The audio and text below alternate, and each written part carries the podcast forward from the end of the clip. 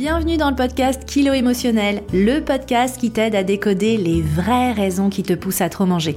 Je suis Johanna Verdi, coach de vie, auteur du guide Mon cahier Kilo émotionnel, créatrice du programme Déjeuner en paix et moi-même ancienne mangeuse compulsive. Si la nourriture te rend dingue, si tu te jettes sur la bouffe à la moindre contrariété, si tu rêves de perdre du poids mais que tu es incapable de tenir un régime plus de deux jours ou deux heures consécutives, tu es au bon endroit. Avec ce podcast, je vais te montrer comment sortir de l'obsession alimentaire et faire la paix avec ton assiette et ta balance pour que tu puisses enfin consacrer ton énergie à ce qui compte vraiment. Hello et bienvenue dans ce nouvel épisode. Aujourd'hui, on va parler plus en détail de la charge émotionnelle de la nourriture. Tu sais, la nourriture doudou, la nourriture réconfort. Parce que on pense souvent que manger sert uniquement à répondre à des besoins physiologiques en apportant le carburant nécessaire à notre corps, nos cellules, nos organes pour fonctionner. Eh bien en fait, c'est faux. En réalité, l'alimentation joue également un rôle qu'on appelle homéostatique. Ça veut dire que la nourriture aide le corps à maintenir un état interne qui est relativement stable, et ce, malgré les changements extérieurs. C'est comme s'il y avait un dialogue dynamique permanent entre le cerveau et le corps, et la nourriture s'invite dans cette conversation aussi pour jouer le rôle de régulateur émotionnel naturel. Alors manger quand on a un petit coup de mou, c'est normal. Manger fait du bien, manger réconforte. D'ailleurs, un mangeur régulé le sait, hein, quand il a un petit coup de mou, que ça ne va pas, il peut manger euh, trois biscuits, une part de gâteau, un bol de glace ou un morceau de pain et de fromage pour se remonter. Il retourne à sa vie et son corps s'autorégule. Mais pour nous, les mangeuses émotionnelles, les choses sont un peu différentes. Parce qu'il y a plein de mécanismes qui se superposent. Certains d'entre eux, je les évoque justement dans l'épisode 2 du podcast, un épisode qui est consacré au craquage alimentaire et que je t'invite à écouter si tu ne l'as pas déjà fait. Pour nous, mangeuses émotionnelles, c'est toute la tablette qui y passe. C'est le gâteau entier, c'est le pot de glace en entier, c'est la baguette en entier. On a vraiment le sentiment de perte de contrôle, on est incapable de résister. On se sent comme une junkie, complètement accro à la bouffe. Et évidemment, comme on mange plus que nos besoins, eh ben, on grossit. Et évidemment, on aimerait que tout ça, ça s'arrête. Et vous êtes si nombreuses à me dire chaque jour, Joanne, mon problème, c'est la bouffe. Je suis accro à la bouffe. J'ai pas de volonté, je sais pas me contrôler, je suis faible devant le sucre. Le vocabulaire que vous utilisez en dit long sur votre relation à la nourriture. Alors, aujourd'hui, vous êtes peut-être convaincu que le problème principal, c'est la bouffe. Elle vous veut du mal et elle vous empêche d'atteindre vos objectifs de perte de poids. C'est la raison pour laquelle j'ai choisi le sujet du jour, la nourriture doudou. Pour vous aider à prendre conscience, même si ça vous paraît complètement contre-intuitif pour l'instant, qu'il y a toujours une intention positive derrière chacune de vos compulsions alimentaires. Dans cet épisode, je vais te parler plus en détail de la charge émotionnelle des aliments. Je vais t'expliquer comment la nourriture se charge d'émotions, les mécanismes inconscients qui se réactivent quand tu manges certains aliments, pourquoi c'est une mauvaise idée de te les interdire. Et je t'invite à rester jusqu'à la fin de l'épisode parce que je vais t'expliquer comment manger ces fameux aliments doudous sans te prendre la tête et sans prendre un gramme. Commençons par aller explorer comment la nourriture se charge d'émotions. Alors il faut dire que la nourriture est associée aux émotions depuis notre enfance, quelles que soient vos origines. Vous avez forcément des histoires et des souvenirs autour de la nourriture depuis votre plus jeune âge. Il faut dire que pour beaucoup de familles, manger, c'est sacré. Manger, c'est l'occasion de se retrouver, d'être ensemble, de découvrir, de partager, d'échanger. Les repas finalement jouent le rôle de lien, de ciment social. Parfois, ces repas sont aussi révélateurs des tensions et des incompréhensions au sein de la famille. Toutes les émotions ressenties dans ces moments-là s'imprègnent en nous. Résultat, la nourriture renvoie tour à tour peut-être pour toi une récompense. Ah, tu as été sage, ma chérie. Tiens, voilà un bonbon. Ça peut être aussi une punition. Tu seras privé de dessert. Un réconfort, c'est le pot de glace qu'on mange après une rupture amoureuse, ou à des moments de joie, que ce soit les gâteaux d'anniversaire, la dinde partagée en famille à Noël, les restos entre copains, ou le cornet de glace dégusté au bord de la mer. Ben oui, on mange aussi pour retrouver toutes ces sensations heureuses. Ce mécanisme, c'est aussi ce qu'on appelle la Madeleine de Proust. Alors t'en entends peut-être souvent parler, mais est-ce que tu connais l'histoire qui se cache derrière cette expression?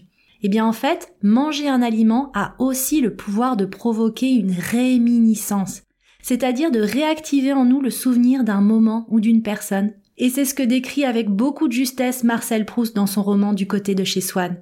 Il raconte comment le fait de croquer dans une petite madeleine l'a renvoyé à son enfance et au souvenir de sa tante Léonie qui le réveillait le dimanche matin en lui offrant de croquer dans une petite madeleine qu'elle venait de tremper dans son thé. C'est ça la fameuse histoire de la madeleine de Proust, une expression qui est devenue commune pour décrire ces micro-événements et ces aliments qui ont la capacité de faire ressurgir des souvenirs heureux du passé. Et c'est comme ça que certains repas ou certains aliments qui paraissent anecdotiques deviennent porteurs d'une très forte charge émotionnelle. Et le truc, c'est que ce processus, en fait, se répète, comme si on avait une sorte de mémoire sensorielle et émotionnelle autour de ces prises alimentaires. D'une certaine façon, ça m'a fait du bien une fois, ça m'a soulagé une fois déjà, et ça continue de me faire du bien. Et à chaque fois que je répète ce processus, je ravive le souvenir, je ravive la sensation agréable. Et plus je la réactive, plus elle fait partie de ma vie. Et j'aimerais t'aider à mettre en lumière les mécanismes inconscients qui se réactivent quand tu manges ces fameux aliments doudous. Parce qu'il y a deux mécanismes en fait qui viennent coexister. Le premier, c'est que peut-être ces aliments te reconnectent à une partie de toi qui allait bien, ça te reconnecte avec des souvenirs heureux. C'est peut-être le moelleux au chocolat que préparait ta grand-mère, les coquillettes au fromage que te servait maman quand tu étais malade, la tartine beurrée du petit déjeuner en famille, ou alors, comme moi, le couscous qui te rappelle l'unité familiale, la tradition, les jours heureux. D'une certaine façon, ces aliments t'apportent une sensation de familiarité, de sécurité, de calme, de connexion, de sérénité, de bonheur. Mais il y a aussi potentiellement un autre mécanisme inconscient qui s'active dans ces moments-là. Un mécanisme qui te reconnecte au contraire à une partie de toi blessée. Peut-être que très tôt dans ta vie, tu as fait face à des épreuves qui ont créé en toi une sorte de tsunami émotionnel. Ça peut être un décès, un parent alcoolique, de la violence, du harcèlement, des abus. Mais ça peut être aussi le silence, l'absence, des parents qui rentraient tard, ou des parents rigides, ou des parents émotionnellement immatures qui n'étaient pas capables de t'apporter l'écoute, le soutien, l'amour, l'attention, la sécurité dont tu avais besoin pour te construire à un moment clé de ta vie. Résultat, peut-être que très jeune tu t'es mise à manger pour te protéger, pour survivre, pour trouver le sentiment de sécurité, de connexion, de plaisir ou d'évasion que ton environnement ne t'offrait pas. Et tu ne savais rien faire d'autre que manger pour gérer la situation. T'as fait de ton mieux.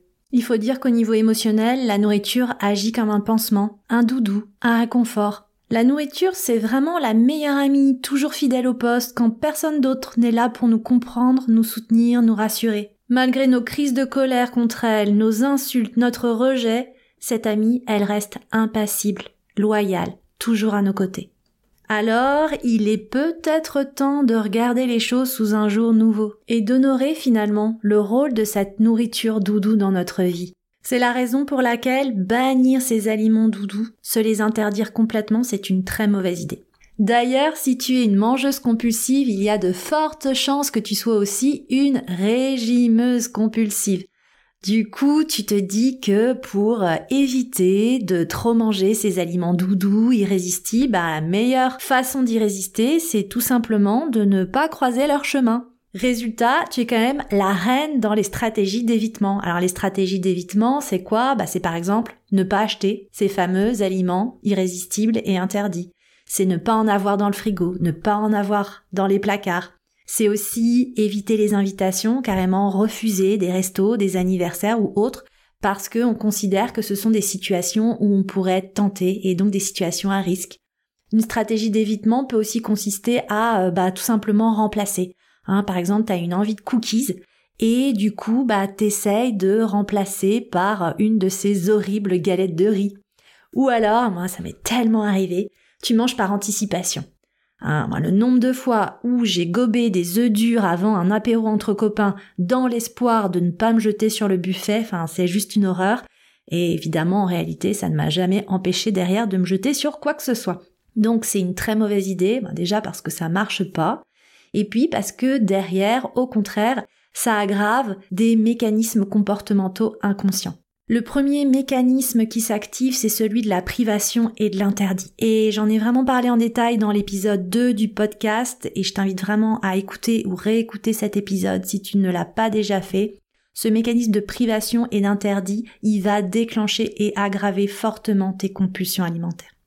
Le deuxième mécanisme, c'est qu'en fait, tu te prives du plaisir, tu te prives de la charge émotionnelle positive des aliments tu nies le rôle homéostatique de la nourriture dans ta stabilité globale au niveau de ta santé physique et émotionnelle. Rappelle-toi que ces plats, ces aliments ont la capacité de nourrir la faim la plus importante, la faim du cœur. Et quand ton cœur est nourri, eh bien finalement, la nourriture physique, elle retrouve une place secondaire dans ta vie. Et puis, le troisième mécanisme que tu actives quand tu t'interdis ces aliments doudous, ben c'est qu'en fait, tu te refuses tout simplement le doudou dont tu as besoin en ce moment. Au lieu d'être dans la conscience de tes vrais problèmes, tu mets plus d'énergie dans la résistance à l'aliment doudou.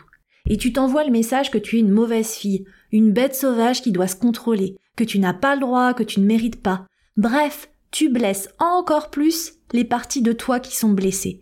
Tu aiguises encore plus ce sentiment de famine intérieure, une famine d'amour, une famine en termes d'écoute. Et aujourd'hui, cette partie de toi blessée, elle ne sait pas gérer cette famine intérieure autrement qu'en mangeant ses aliments doudous. Donc, en lui interdisant totalement de le faire, tu lui donnes encore plus de désespoir et encore plus d'envie de le faire. Et d'ailleurs, tu le sens quand tu craques, cette envie, elle est irrépressible et tu es insatiable. Tu as l'impression que finalement, c'est plus vraiment toi qui manges, comme si quelqu'un avait pris possession de ton corps. Et en effet, finalement, c'est pas vraiment toi qui manges. Ce sont ces parties blessées de toi. Bon, à ce stade de l'épisode, tu dois peut-être te dire euh, OK Johan, j'ai compris que je ne dois pas m'interdire ces aliments, mais tu as aussi dit que j'en mangeais trop et que ça me faisait grossir. Alors du coup, comment je gère? Bah, comment tu gères? Tu gères en prenant déjà conscience de la charge émotionnelle de ces aliments. Et je vais te donner un exemple personnel très concret. J'ai un frère, il a 8 ans de plus que moi, il s'appelle Olivier.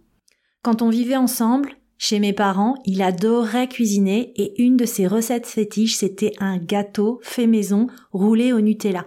Tu sais, une sorte de biscuit éponge avec une bonne couche de Nutella, le tout roulé et saupoudré de sucre glace. Il s'avère que mon frère est parti s'installer en Guyane quand j'avais 20 ans. On était très proches, il m'avait beaucoup aidé et avait joué vraiment un rôle central, un rôle de père dans ma vie. Ça a été un vrai déchirement de le voir partir si loin. Aujourd'hui, 7238 km nous séparent. C'est beaucoup. À cause de la distance, on se voit très peu. Et comme c'est quelqu'un qui communique peu, ça fait 22 ans qu'on a quasiment plus de contact. Et je sais que parfois j'ai envie de manger son gâteau roulé. Et je sais pourquoi. Et quand je prépare ce gâteau roulé, c'est parce qu'il me manque. Sa présence rassurante me manque. Quand je mange son gâteau roulé, je le mange avec tous mes sens. Je me connecte à mon frère, à nos souvenirs. Je le vois dans la cuisine de nos parents, rouler le biscuit éponge dans un torchon, pester parce que la recette ne réussit pas comme il voulait. Je retrouve cette sensation du sucre glace qui s'envole à la cuisine et fait légèrement tout sauter. Manger ce gâteau roulé au Nutella nourrit mon cœur. Et j'en ai conscience. Alors voilà mon conseil du jour. Si tu as envie de défoncer la bouffe parce que ça ne va pas, commence simplement par prendre une chaise et t'asseoir. Ne mange pas devant la porte ouverte du placard ou du frigo. Offre-toi ce cadeau d'être vraiment avec ton aliment doudou, quel qu'il soit et pose-toi la question. Qu'est-ce que j'attends de ce chocolat, de ces gâteaux, de ces brioches, de ces chips? Parce qu'on ne va pas se mentir. Le chocolat n'a pas de bras pour te faire un câlin. Les brioches n'ont pas d'oreilles pour t'écouter. Les chips ne pourront jamais te dire ne t'en fais pas ma chérie, tout va bien se passer. Alors, tant qu'à faire, sois vraiment avec cette nourriture. Va extraire la seule chose que cette nourriture peut t'offrir. Un petit remontant éphémère ça va au moins te permettre une première chose capitale, le fait de choisir de manger cette nourriture, de faire le choix conscient. Et quand tu te mets dans la posture du choix, hein, de la décision que tu as prise. Tu choisis de manger cet aliment. Tu peux enfin sortir de la culpabilité et de la honte et commencer à observer ce dont au fond, au-delà des aliments doudous, tu as vraiment besoin. Et je suis sûre à 99% que ça n'a rien à voir avec la nourriture. Voilà, c'est tout pour aujourd'hui. J'espère que tu as aimé cet épisode et que je t'ai donné envie de pratiquer ces nouveaux conseils. Si tu as aimé cet épisode et que tu aimes ce podcast, pense à le soutenir en t'abonnant, en me laissant une pluie d'étoiles et des commentaires sur ta plateforme d'écoute préférée. J'ai hâte de te retrouver pour le prochain épisode. Si tu manges en cachette, cet épisode sera vraiment pour toi. Je t'expliquerai les vraies raisons qui t'incitent à te cacher pour manger, pourquoi te cacher aggrave tes grignotages et le changement de posture simple qui va pouvoir t'aider à avoir une meilleure estime de toi et réduire tes compulsions alimentaires. Je te remercie pour ta présence et je te donne rendez-vous au prochain épisode.